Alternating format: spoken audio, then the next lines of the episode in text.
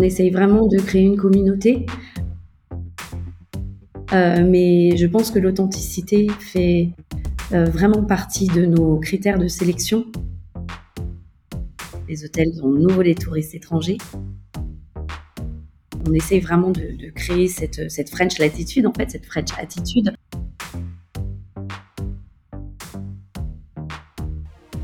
Mes chers insiders, bienvenue sur le podcast qui parle d'excellence de service. Plusieurs fois par mois, je reçois un invité passionnant pour échanger sur son parcours et sa vision. Nous parlons hôtellerie-restauration bien sûr, mais pas que. Nous abordons ensemble tous mes autres sujets de prédilection. Business, carrière et entrepreneuriat. Management et leadership. Développement personnel et durable. Vous avez des questions ou des recommandations d'invités? Partagez-les moi sur LinkedIn ou mes autres réseaux et partons ensemble à la rencontre de personnes inspirantes. Je suis Maxime Blo, artisan hôtelier, et vous êtes sur Hospitality Insiders. Du 5 étoiles et palace à un parcours entrepreneurial en solo. Cela vous rappelle quelqu'un? Moi oui. Mon invité est passionnée de voyage. D'ailleurs, elle les crée. C'est aussi une véritable ambassadrice de la destination France et je suis curieux de découvrir tout son parcours. Bonjour, Réjeanne Narbonnet. Bonjour Maxime. Qu'est-ce que tu penses de cette euh, introduction voyageuse? J'étais surprise en fait d'entendre parler de moi. T'es en adéquation, il y a des choses que tu rajouterais? Hum, Non, c'est ça en fait. Euh, j'ai commencé ma carrière euh, à l'étranger, je suis rentrée en France et aujourd'hui je suis une ambassadrice de la France vraiment et, passionnée de voyage. Ouais, mais alors du, du coup raconte-nous qui tu es, euh, qu'est-ce que c'est que ton entreprise, voire euh, tes entreprises, si je peux déjà spoiler cette partie, et, euh, et où est-ce que tu en es aujourd'hui? Alors, euh, Réjeanne Narbonnet, euh, j'ai 42 ans, je suis une, une, entrepreneur épanouie euh, aujourd'hui, après avoir été une employée un peu frustrée pendant de nombreuses années.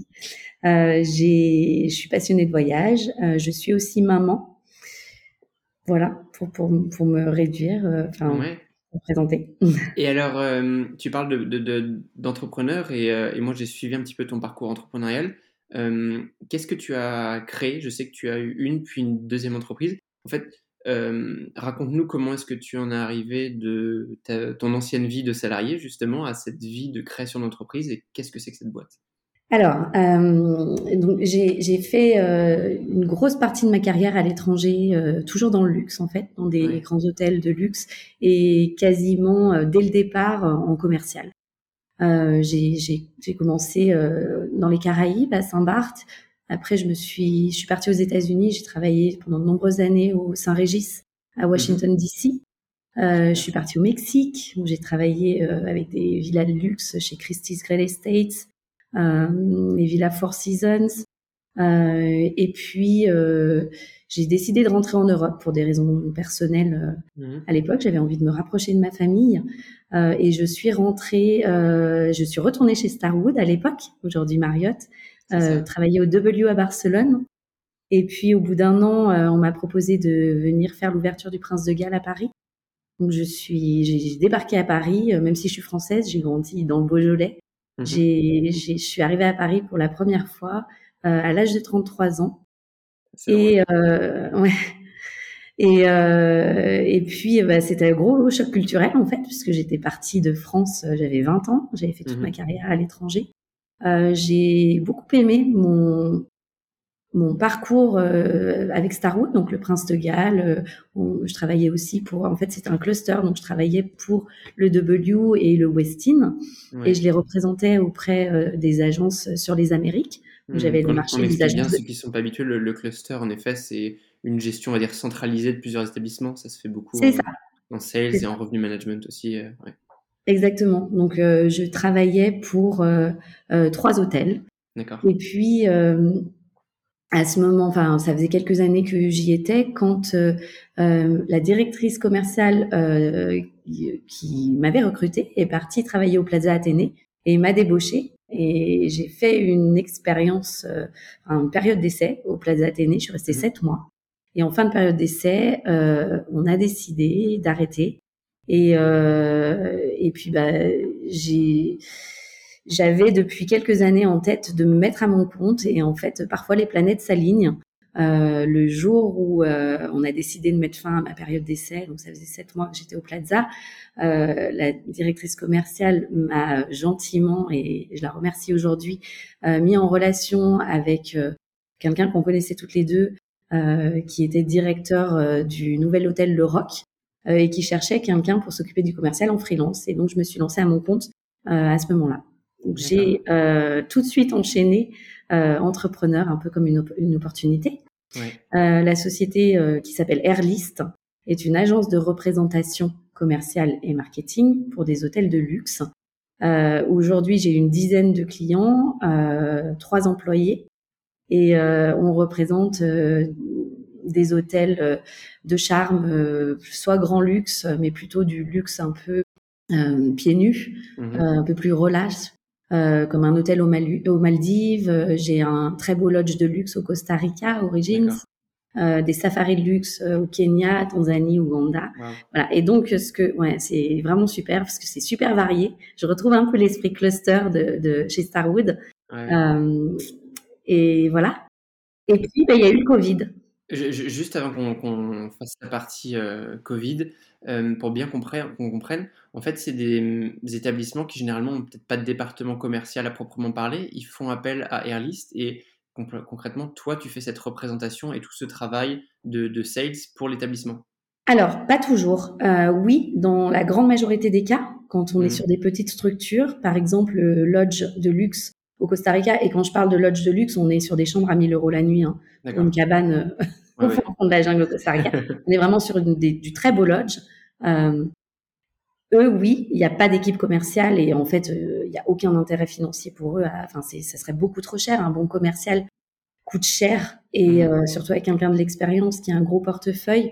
Donc en fait, euh, ils externalisent ce service et l'intérêt de passer par une société comme la mienne, c'est que en gros, euh, ce qui serait l'équivalent de mon salaire en tant qu'employé et, et mutualiser avec mes autres clients. Donc, je leur coûte moins cher mmh. qu'un commercial. Et l'une, l'un de tes critères, j'imagine, c'est que tes clients ne soient pas sur le même marché. Tu peux en avoir qu'un seul par marché. C'est ça. Il n'y a pas de, je, je, je prends, enfin, j'aurais aucun intérêt à, à, me faire de la concurrence à mmh. moi-même, en fait. deux de, établissements, deux écologes au Costa Rica, c'est vrai que ce serait ouais, Voilà. Par contre, par exemple, j'ai un hôtel aux Maldives et euh, on a un hôtel à Zanzibar qui va ouvrir en, décembre, euh, qui va être magnifique, Icona. Mmh euh, Icona Luxury Resort, et eux, ils pourraient être un peu concurrents de l'hôtel Ayada aux Maldives, mais euh, on est quand même sur deux destinations différentes. Alors quand je dis pour être concurrent, c'est parce que c'est l'océan Indien, c'est du balnéaire, c'est Zanzibar et les Maldives, quoi.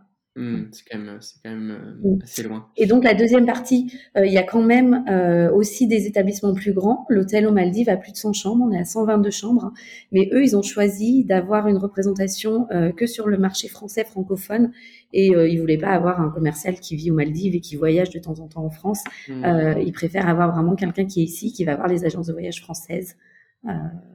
et ils ont un représentant en France, un autre en Angleterre, un en Russie euh, en Allemagne. Enfin voilà, ils ont des représentants un petit peu partout dans le monde, mais ça leur coûte toujours moins cher que d'avoir des, des, bons commerciaux. Oui, d'accord. Donc tu allais parler de, de, de, la crise. Il y a deux ans, le coronavirus euh, arrive en France euh, et dans le monde. Du coup, qu'est-ce qui, qu'est-ce qui se passe pour toi?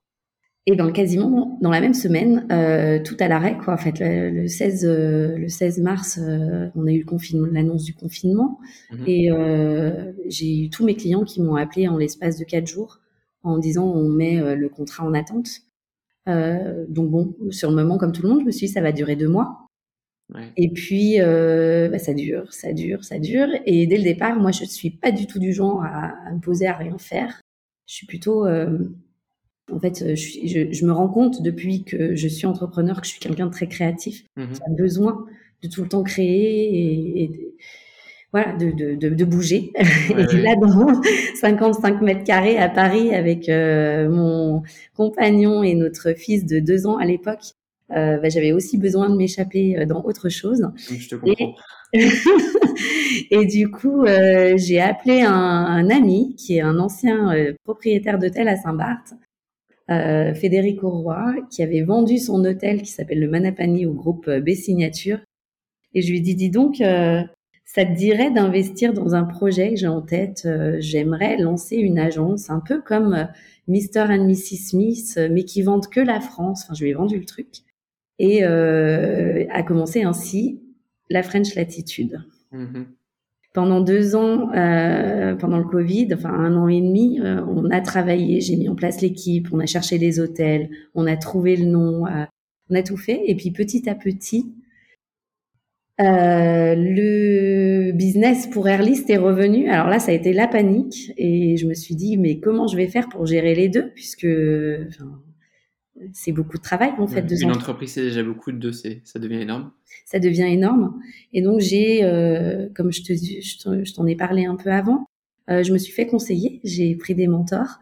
Mhm. Euh, et eux, je leur ai dit qu'est-ce que je fais? J'arrête Airlist. Ils m'ont dit mais non, ne mets pas tous tes œufs dans le même panier. Et puis Airlist, c'est une super entreprise. Fais-la grossir, recrute. Et toi, tu la gères et tu laisses tes commerciaux faire le travail pour tes clients Airlist. Mhm et pendant ce temps, tu développes la French Latitude. Donc aujourd'hui, ouais, je suis dirigeante de ces deux euh, petites sociétés. D'accord. Et alors, euh, la French Latitude, qu'est-ce qu'elle fait, cette, euh, cette entreprise-là? Alors la French Latitude, c'est une, certains l'appellent OTA. Moi, j'aime pas hmm. trop ce mot. C'est Online Travel Agency. Et une OTA, donc ça peut être Booking.com, ça peut être Expedia.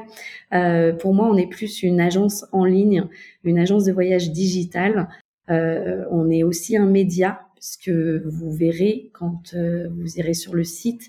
Les, les... Alors, je suis associée donc à trois personnes sur ce projet. Mm-hmm. Et euh, les associés sont Federico Roy, qui est ancien hôtelier, euh, Audrey Gros-Claude, qui elle est notre plume et responsable éditoriale et qui écrit pour de nombreux magazines euh, dans le tourisme, dont certains très gros comme le Figaro, euh, dans le tourisme depuis de nombreuses années. Et Zena Adati, Zena est, je travaille avec elle sur Airlist depuis longtemps. Elle m'aide dans le digital et c'est elle qui a monté la plateforme. D'accord. Donc, qu'est-ce qu'on disait? Je te, je te, demandais justement qu'est-ce qu'elle fait cette entreprise, puisque vous êtes plusieurs. vous répondez à quelle problématique? Et tu parlais de, tu comparais euh, un outil par rapport à Booking.com, mais voilà, pourquoi avoir créé French Latitude pour répondre Alors pourquoi ai-je créé la French Latitude avec euh, donc ce que ce que je voulais, en fait, moi je me suis rendu compte depuis longtemps euh, quand je suis rentrée en France, j'adore les hôtels, j'adore voyager, j'adore partir un petit peu en week-end, et à chaque fois que je cherchais à partir en week-end, ça me prenait des heures, étrangement, avec tout ce qu'on avait sur Internet. Mais euh, eh ben on regarde sur Google, on regarde sur Booking, on regarde sur TripAdvisor, on regarde les listes du Figaro, on regarde à droite. Et en fait, je me suis rendu compte qu'il n'y avait pas euh, de site qui proposait tous les beaux hébergements de France, euh, enfin que des beaux hébergements en mmh. France. Euh, voilà, il n'y en avait pas. Et pourtant, ça existe à l'étranger. Euh, je me suis beaucoup inspirée de Mr. and Mrs. Smith, une tablette à ses débuts parce qu'aujourd'hui ça a pas mal changé, ils, ont beaucoup d'adresses. Mais Mr. and Mrs. Smith, j'adore ce qu'ils font. Et euh, eux, justement, ils ont un concept très éditorial. Et c'est pour ça que j'ai fait appel à Audrey, parce que je voulais vraiment que on soit entre un guide de voyage avec un côté webzine où on lit ça et on, et on se fait plaisir euh, comme on, comme on lit un Madame Air France ou euh, mmh. un magazine de voyage, des descriptions d'hôtels de qualité, des vrais portraits d'établissements mais qu'on puisse réserver en un seul clic aussi. D'accord. Et euh, alors, qui sont un peu tes, hôtels justement? Comment est-ce que tu fais cette liste euh, d'établissements? Comment tu te fais connaître auprès d'eux? Comment ça fonctionne? Et aussi, quels avantages finalement pour euh, l'hôtelier qui passerait par toi plutôt qu'un booking.com, disons?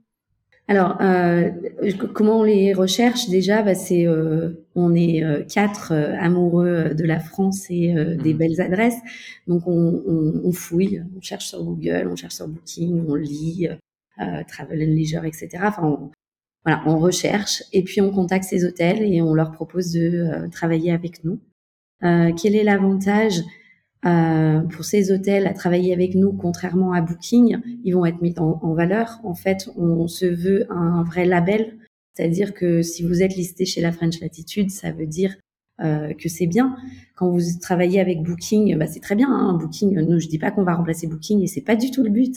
Euh, mais Booking va pas vous mettre vous spécialement en avant.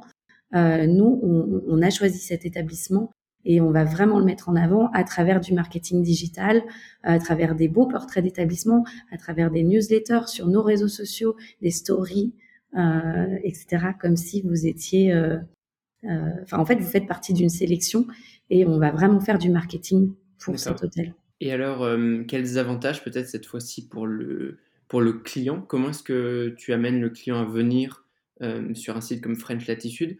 Pour moi, c'est vrai qu'on a le réflexe aujourd'hui, on ouvre booking.com, on ouvre Expedia, euh, on, fait, on fait le comparatif sur ces grands sites-là. Qu'est-ce qui ferait que ton client il pourrait venir vers French Latitude plutôt que Booking? Alors c'est le gros challenge. On essaye vraiment de créer une communauté euh, une communauté qui est euh, intéressée par les belles adresses en France, qui peut être aussi bien francophone que euh, internationale. Et, et, pour ça, bon, ben, on a divers, on essaye vraiment de, de, créer cette, cette French latitude, en fait, cette French attitude. et en plus de ça, donc, on, on, est en train de lancer un club de fidélité avec avec des des cadeaux, euh, des avantages au bout de temps de réservation. Euh, nous avons négocié avec chacun de nos établissements ce qu'on appelle la French Touch, qui est mmh. un vrai plus en fait pour nos clients. Alors certains hôtels, euh, contrairement à quand vous réservez chez Booking, vous avez votre chambre, le petit déjeuner si vous avez payé tout pour, mais c'est tout quoi. Euh, chez nous, on a négocié, euh, bah, ça va dépendre de l'hôtel, mais ça peut être une bouteille de vin en chambre, ça peut être le petit déjeuner, ça peut être un panier avec euh, plein de, de, bons produits du jardin. si on est dans un relais château à la campagne qui a son propre jardin, mmh ça peut être un cocktail au bar du Sinner. enfin voilà, des, des, des vrais des vrais plus. Oui, je vois. Et c'est quoi le, système euh, de rémunération alors de la French Latitude? C'est comme Booking, vous prenez une commission sur, euh, sur les, transactions? Est-ce que c'est plus avantageux pour l'hôtelier aussi, j'imagine? Alors oui, on prend une commission sur les transactions.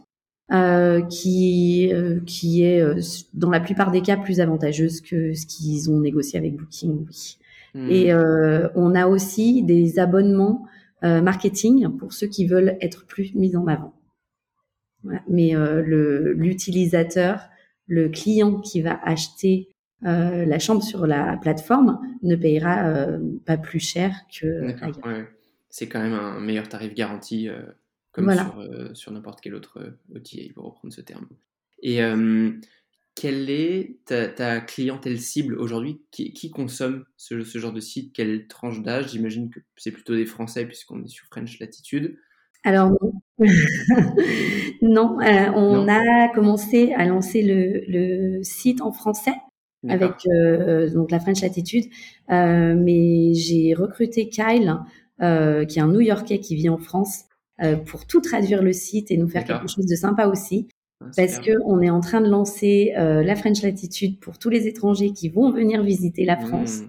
Euh, parce qu'il y a du potentiel et ils reviennent, on les voit là quand on se balade à Paris, les étrangers reviennent, les hôtels ont nouveau les touristes étrangers.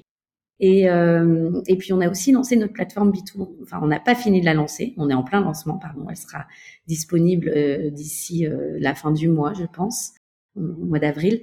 Euh, la plateforme B2B, qui pour les agences de voyage, pour qu'elles puissent réserver directement des hôtels.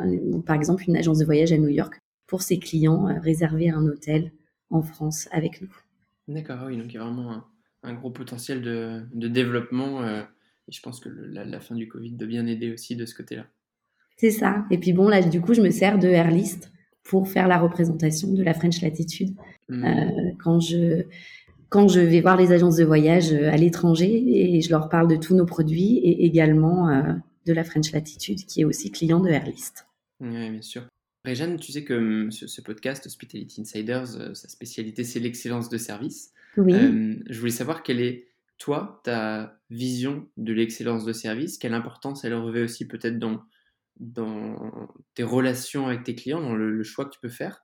Euh, voilà, quelques, quelques exemples aussi peut-être d'entreprises avec lesquelles tu travailles qui intègrent parfaitement ça. Alors, pour moi, le service, c'est c'est pas forcément du service euh, comme dans les palaces. Euh, on peut avoir un très bon service, mais euh, avec une expérience plus simple, plus mmh. authentique. mais je pense que l'authenticité fait vraiment partie de nos critères de sélection. Euh, je, je, retrouve ça beaucoup, par exemple, chez un petit groupe, euh, enfin qui est plus si petit que ça d'ailleurs, qui s'appelle les Domaines de Fontenille. Oui. Euh, je pense que tous tes auditeurs le, les connaissent. Ben, je, je les renvoie vers l'épisode avec Laurent Branover, oui, qui, est, qui est le CEO que, que j'ai eu la chance d'accueillir. En effet, c'est c'est typiquement le genre d'hôtel que je, je, peux imaginer sur la French Latitude. Voilà, donc là on est sur des adresses de petite taille, avec on est à la maison en fait, et et pour moi, c'est ça le, service, le vrai luxe. Mmh oui, complètement. Euh, ok, donc si tu me parles de, domaine de Fontenay, je visualise assez bien le genre d'établissement. Euh, est-ce que tu as un petit favori tiens, dans, dans, tes hôtels que tu pourrais citer? C'est toujours un peu euh, dur parce que ça fait de l'ombre aux autres, mais un établissement coup de cœur, on va le dire comme ça. Un coup de cœur, hein. j'adore le domaine de Rimska en Bourgogne. Je ne sais pas si mmh. vous connaissez, si tu le connais. Toi, il est, c'est un relais château, mais il a je crois, cinq ou sept chambres euh, en, Bourgogne Sud. Il est absolument magnifique. C'est un très très bel endroit. Hmm, vraiment une toute petite maison alors. Mm. Euh, très bien. Écoute, je mettrai toutes, euh, toutes ces références aussi en dessous du podcast. question un peu plus d'ordre managérial. Dans ton quotidien, puisque maintenant tu as deux entreprises, un peu deux entreprises en une, l'une à côté de l'autre.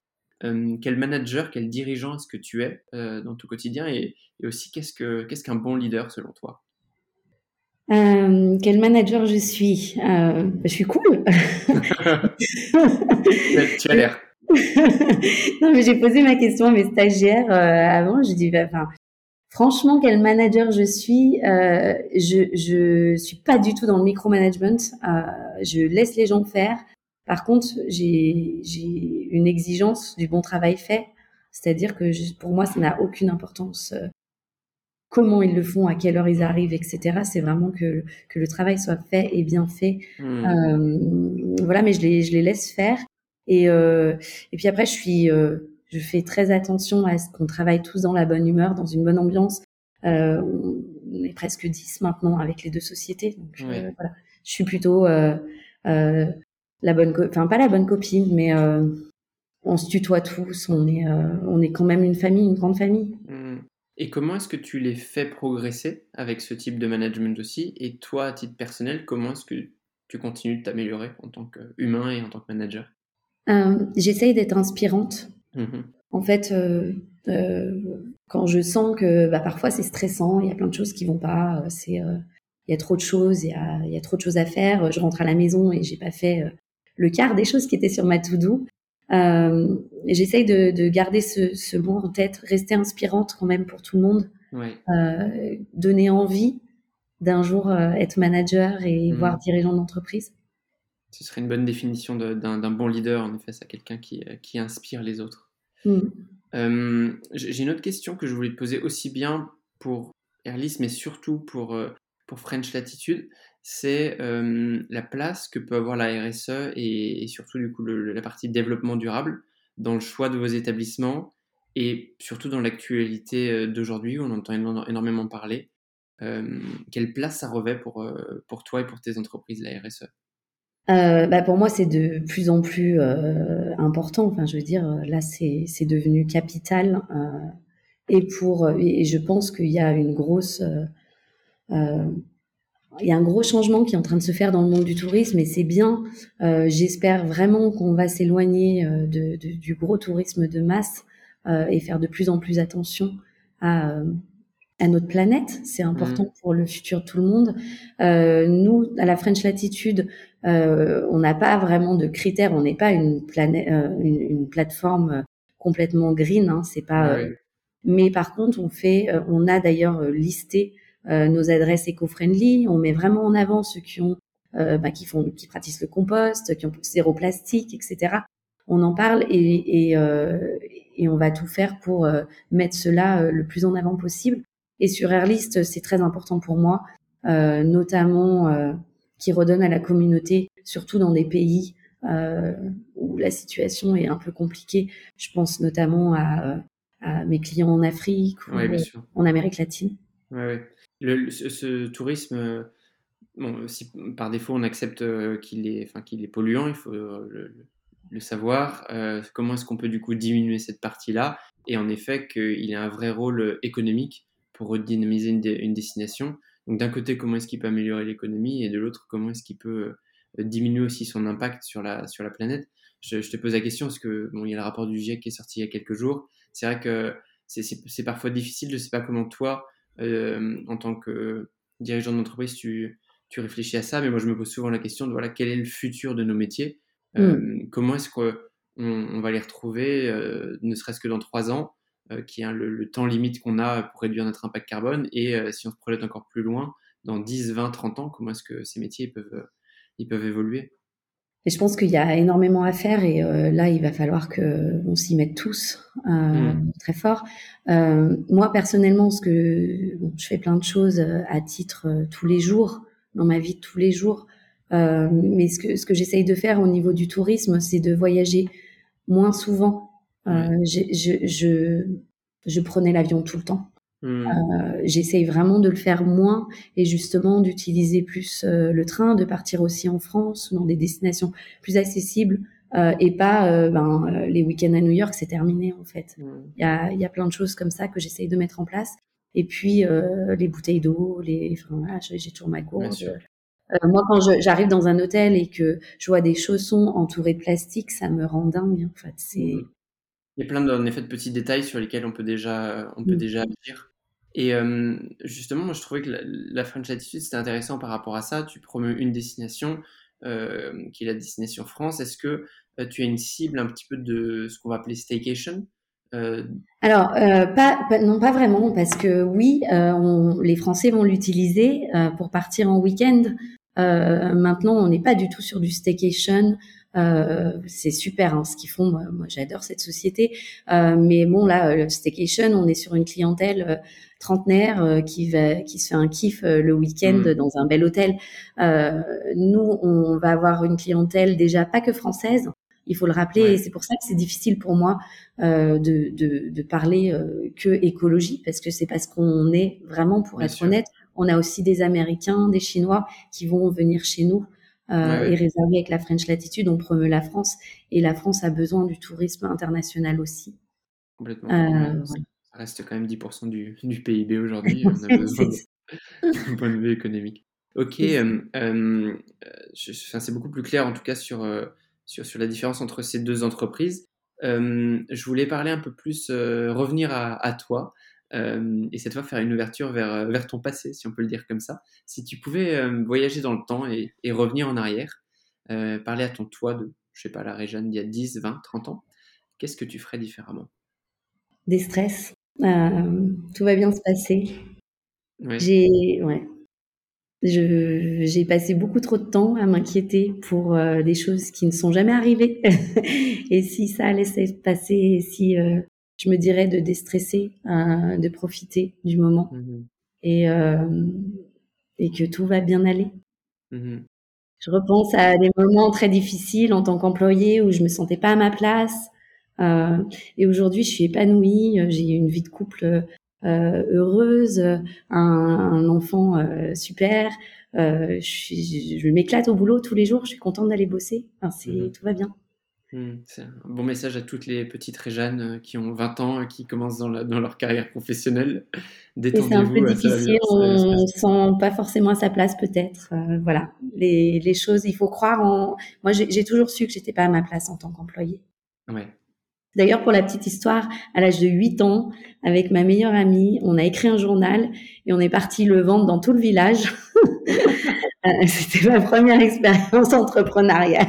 J'étais déjà une commerciale. Elle pour quelle, quelle, bonne charité? Je leur disais non, c'est pour nous. déjà une, une, commerciale dans l'âme, j'aime beaucoup. Et alors, euh, euh, justement, puisque tu parlais de, de, de vendre quelque chose, enfin cette fois-ci, est-ce que à défaut de le vendre, il y aurait un, un livre que tu recommandes? Alors, il y a un livre qui m'a beaucoup aidé dernièrement. il s'appelle Make Time. Euh, c'est Jake, euh, comment il s'appelle? Oh là là, je vais pas m'en souvenir, euh, Max. Mais c'est en fait, c'est sur l'organisation. C'est un livre de développement personnel que j'ai lu pour, ben pour créer du temps en fait. Make time, c'est parce que bah, j'avais pas assez de temps pour faire tout ce qu'il fallait faire et comment aller à l'essentiel? Et ce serait quoi l'enseignement le, que, que tu en as tiré?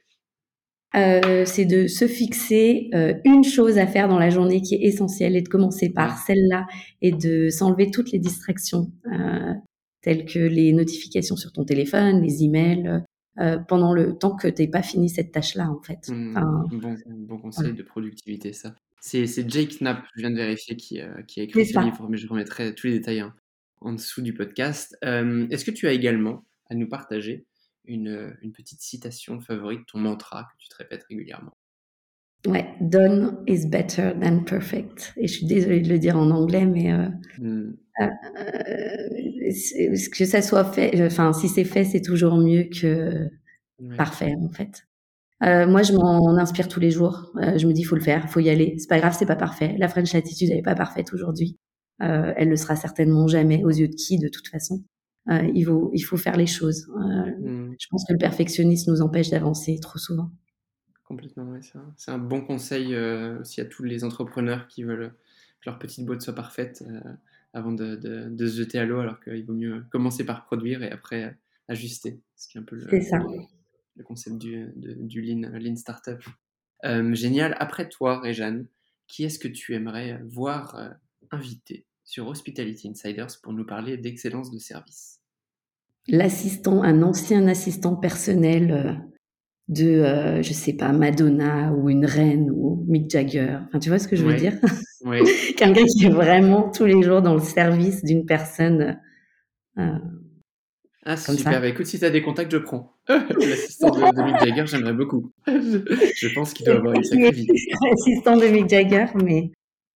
Il doit avoir une sacrée vie parfait. Quelqu'un qui aimerait rentrer en contact avec Airlist, French Latitude ou tout simplement Réjeanne Narbonnet, quel est le meilleur moyen de te contacter? Par email? Instagram, vous pouvez m'envoyer ces, enfin voilà, email, Instagram. Ok, je mettrai également toutes les, recommandations, toutes les, références dans le podcast. Et enfin, j'aimerais beaucoup te laisser le mot de la fin. Si tu avais un dernier message à faire passer à nos insiders qui sont les auditeurs de ce podcast, quel serait-il? Bah, si vous écoutez ce podcast, qui est une super idée d'ailleurs, Maxime, euh, c'est que vous êtes intéressé par le monde de l'hospitalité. Et, c'est un très beau monde, c'est un très beau métier qui est très gratifiant, je trouve. Euh, continuez, faites rêver les gens, euh, faites-leur passer des moments mémorables et, et voilà, je trouve qu'on a un des plus beaux métiers du monde. Je suis entièrement d'accord avec toi. Réjeanne, merci beaucoup, beaucoup, beaucoup d'être euh, venu faire un tour sur Hospitality Insiders. On te souhaite euh, tout le meilleur dans tes aventures euh, entrepreneuriales, humaines, familiales et tout autre. C'est trop gentil. Merci à toi, Maxime, de m'avoir interviewé. Et merci pour toutes ces bonnes ondes. À bientôt. Mes chers insiders, merci d'avoir écouté cet épisode jusqu'au bout. Si vous êtes encore là, c'est que vous avez certainement aimé le contenu. Si c'est le cas, n'hésitez pas à laisser 5 étoiles et un commentaire sur Apple Podcast. C'est mon TripAdvisor à moi. Depuis peu, vous pouvez également laisser une note sur Spotify.